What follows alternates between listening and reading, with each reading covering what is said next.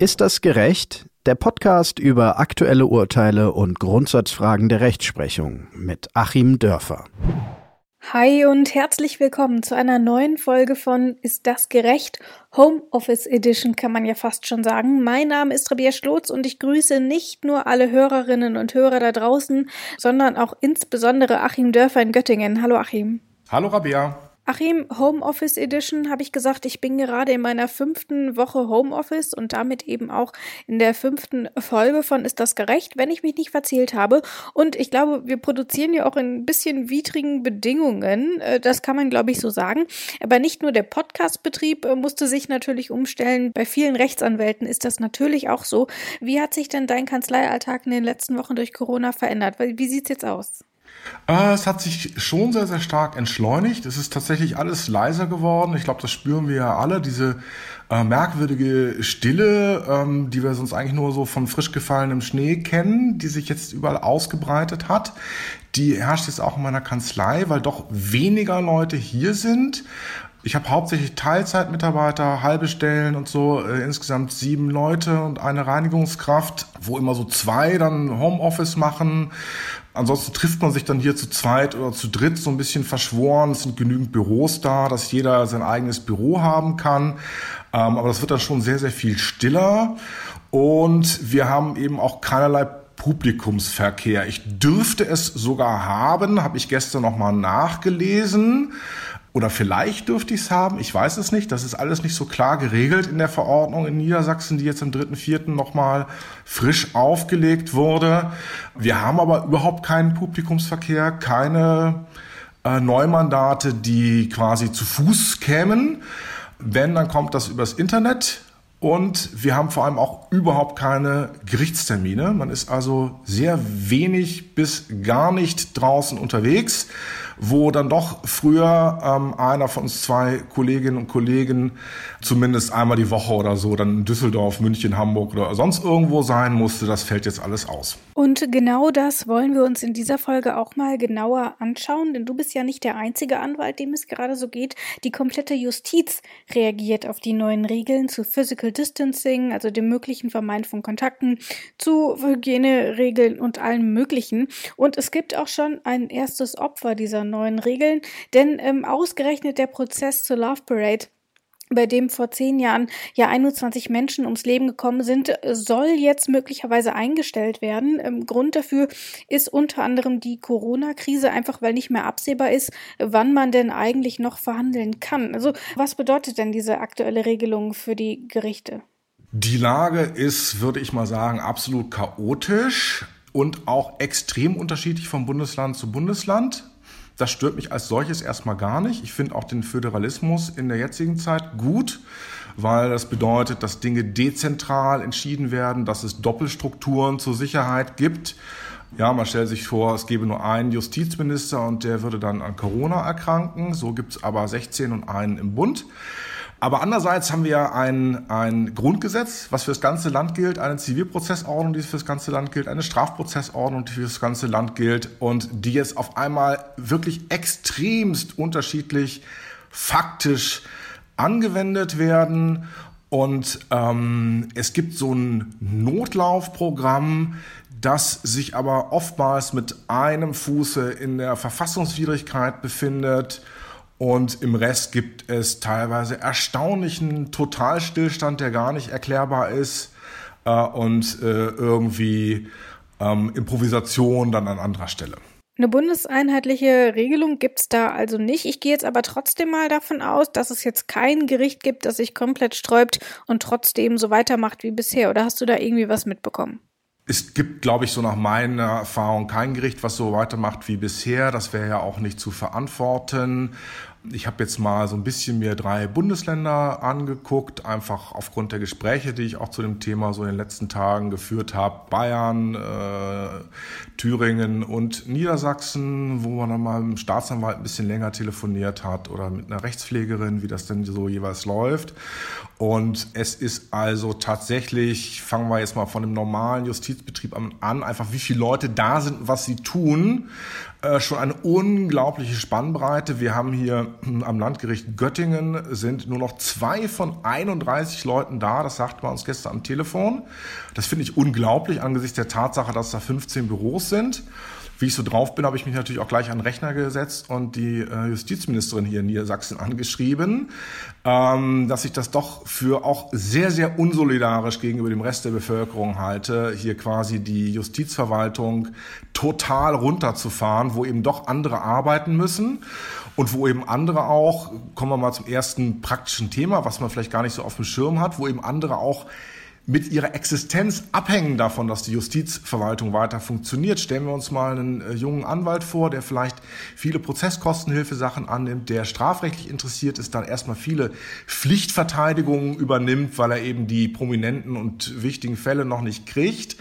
Der ist ja dann mit seinen Prozesskostenhilfevergütungen im Zivilrechtsbereich und mit seinen Pflichtverteidigervergütungen im Strafrechtsbereich völlig abhängig von der Justizkasse. Ähm, so, und wenn jetzt einfach mal eine Landgerichtspräsidentin entscheidet, das ist nicht mehr systemrelevant, die Anwälte zu bezahlen, dann äh, ist so ein junger Kollege eben auch nach vier Wochen pleite. Äh, und dann steht er vielleicht auch nicht mehr zur Verfügung, wenn die Verfahren dann nachher weitergeführt werden. Also es sind ungeheure Einschnitte, die hier fast spontan vor Ort entschieden werden, weil wenn ich nämlich die Situation hier in Göttingen kontrastiere mit dem, was ich aus München gehört habe, dann läuft das in München eben doch so ein bisschen anders. Da gibt es tatsächlich noch mehr Leute, die im Büro sind. Man hat in Bayern teilweise dann auch von den Richteranwärtern die Notebooks eingesammelt äh, um sie den Richtern mitzugeben, damit die Homeoffice machen können. Das muss natürlich alles gesichert sein. Da kann man ja nicht einfach sein privates Notebook benutzen. Also in Bayern hat man da sehr viel äh, durchgreifender und dann eben doch ähm, fleißiger, möchte ich fast mal sagen, reagiert. Also es ist teilweise extrem unterschiedlich und das kann es ja eigentlich nicht sein, weil überall dasselbe Grundgesetz gilt. Ähm, es wäre mal dringend an der Zeit, dass man sich hier auf eine Linie verständigt, die eben dann auch ähm, Anwälte und andere Beteiligte und auch die Betroffenen in den jeweiligen Verfahren eben auch leben und existieren lässt. Die Verwaltung ist also schon mal runtergefahren und deine Beispiele haben ja auch gezeigt, dass selbst das schon ziemlich krasse ähm, Folgen auch haben kann. Aber wie sieht's denn in den Gerichtssälen selbst aus? Was wird da noch verhandelt und was wird eben verschoben? Gibt es dort irgendwie eine Richtlinie oder wie muss man sich das vorstellen? Es wird von den Dingen, die jetzt äh, verhandelt werden, im eigentlichen Justizbetrieb, also das, was ja auch der Kern ist, nicht die Justizverwaltung, alles, was irgendwie verschiebbar ist, wird verschoben. Warum wird es verschoben? Warum machen wir es nicht einfach schriftlich? Naja, weil eben durchgängig eigentlich das sogenannte Mündlichkeitsprinzip gilt, Dreh- und Angelpunkt gedanklich eines jeden Gerichtsverfahrens ist eben immer noch die mündliche Verhandlung, wo quasi die verschiedenen Argumente dann auch physisch aufeinandertreffen, hoffentlich nicht zu physisch, äh, und vor Ort dann gerungen wird um die juristische Wahrheit. Und all das, was wir so an Schriftlichkeit kennen im Verfahren, dient eigentlich nur der Vorbereitung dieses Termins. Das ist natürlich in der Praxis inzwischen ein bisschen Fiktion geworden, aber man kommt eben doch in den allermeisten Fällen ohne eine mündliche Verhandlung nicht aus. Das heißt, dort, wo noch mündliche Verhandlungen ausstehen oder abgehalten werden müssen, wird das alles verschoben, ziehen sich diese ganzen Verfahren. Das kann teilweise sehr unangenehm sein, wenn Leute dann dadurch auf ihr Geld warten müssen. Zum Beispiel, ähm, dann gibt's andere Verfahren, die hochdringlich sind. Denken wir zum Beispiel an Kindschaftssachen äh, im Familienrecht, denken wir an Gewaltschutzsachen, wo man dann teilweise aber auch im Eilverfahren ohne mündliche Verhandlungen auskommt. Das läuft noch. Und dann ein ganz wichtiger Bereich ist natürlich das Strafrecht, weil es da verfassungsrechtlich gesehen enge Grenzen gibt, in denen Dinge verschoben werden können. Wir wollen es eben hier in Deutschland nicht so haben, wie das in anderen Ländern der Fall ist, dass Menschen jahrelang in Untersuchungshaft sitzen. Deswegen gibt es da enge Fristen, wann äh, Haft geprüft werden muss, wann Untersuchungshaft geprüft werden muss. wann Anklage erhoben worden sein muss und wie rasch aufeinander Termine und Urteil folgen müssen. Wenn man das nicht einhält, äh, muss eben entweder ein Untersuchungshäftling, möglicherweise Schwerststraftäter freigelassen werden oder der ganze Prozess muss wieder neu aufgerollt werden.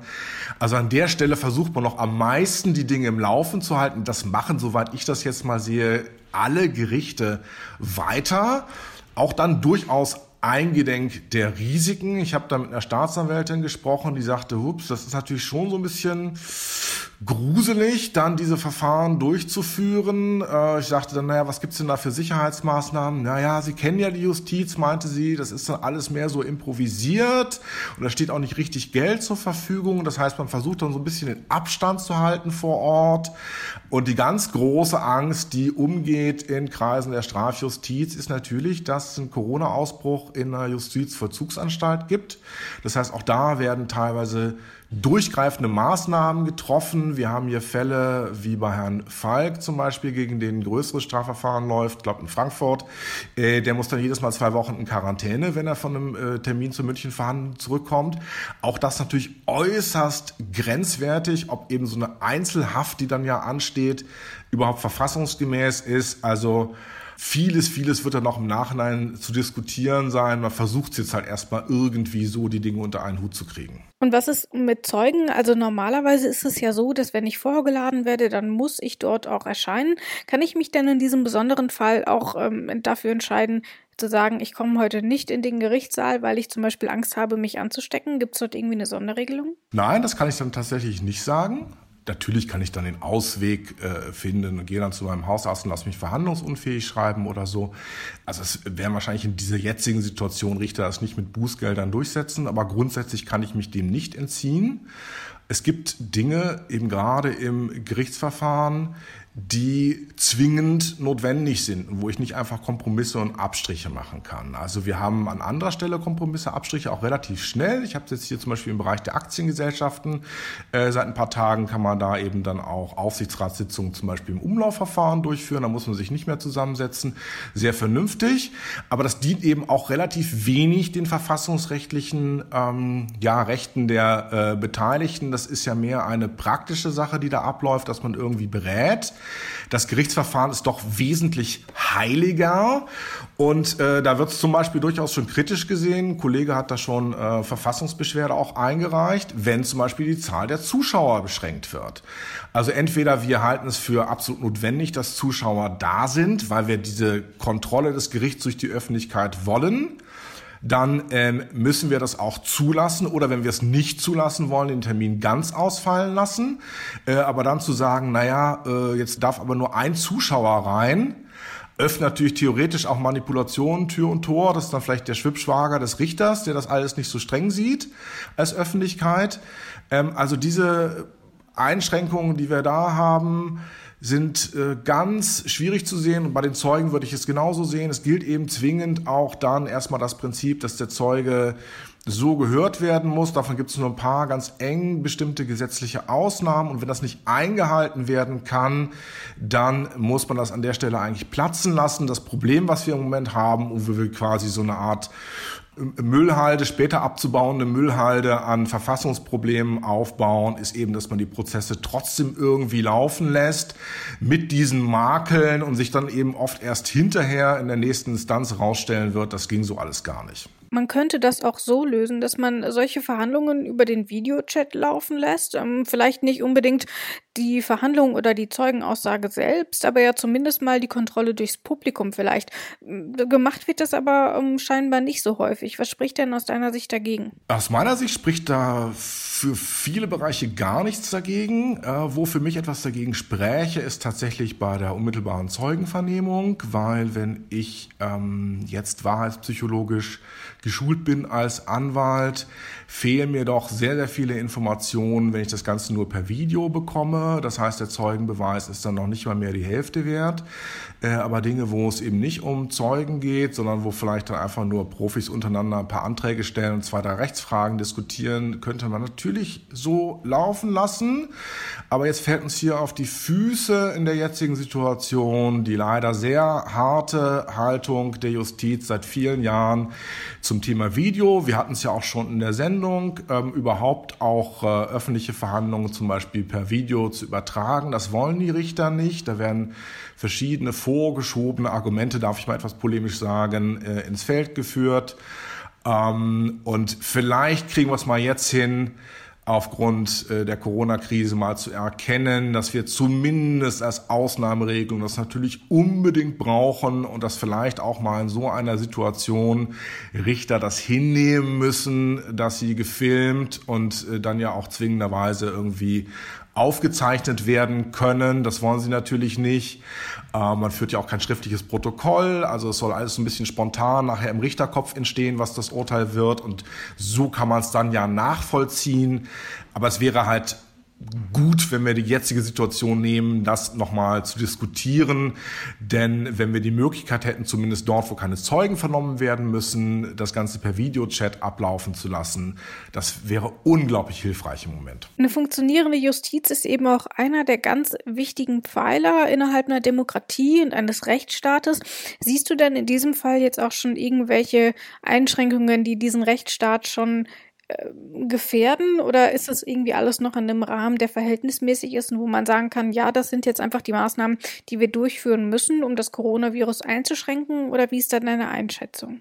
Es bedeutet eine Verschiebung der Machtverhältnisse im Augenblick und ich hoffe, das wird sich danach wieder sehr, sehr schnell korrigieren, weil wir hier das Gleiche haben, was wir allgemein auch in der Politik beobachten, dass es jetzt so diese ähm, Entscheidung der Exekutive, der Verwaltung gibt.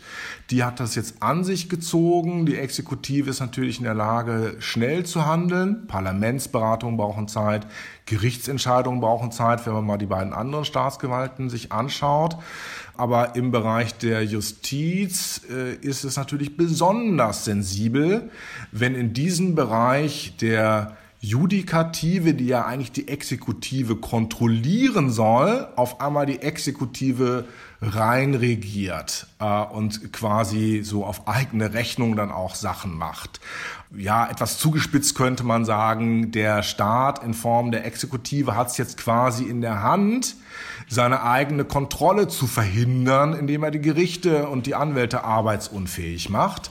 Und ähm, das sieht man ja auch an so einem Punkt, den ich bereits schilderte, wenn dann Gelder nicht weitergeleitet werden, wenn dann Anwälte die Gelder aus der Staatskasse, die ihnen teilweise zustehen, nicht bekommen, dann ist ja de facto zumindest mal die Justizverwaltung, die Exekutive in Form der Justizministerin oder des Justizministers in der Lage, mal so binnen der nächsten paar Monate die Zahl der Anwälte im jeweiligen Bundesland um fünf Prozent äh, zu reduzieren. Und das sind natürlich ganz gefährliche Sachen. Da müssen wir wirklich drauf schauen. Und da sollten wir auch nicht sauer sein, wenn dann mal Juristen aufstehen und auf ihre Rechte pochen und es mal einen Moment lang nicht um die Gesundheit geht. Das sind ja nicht zwei Dinge, die sich ausschließen, sondern wir wollen ja einerseits natürlich die Folgen von Corona gesundheitlich möglichst gering halten, aber wir haben auch ein Interesse, dass ja unser Rechtsstaat da dann nicht am Ende kränkelt.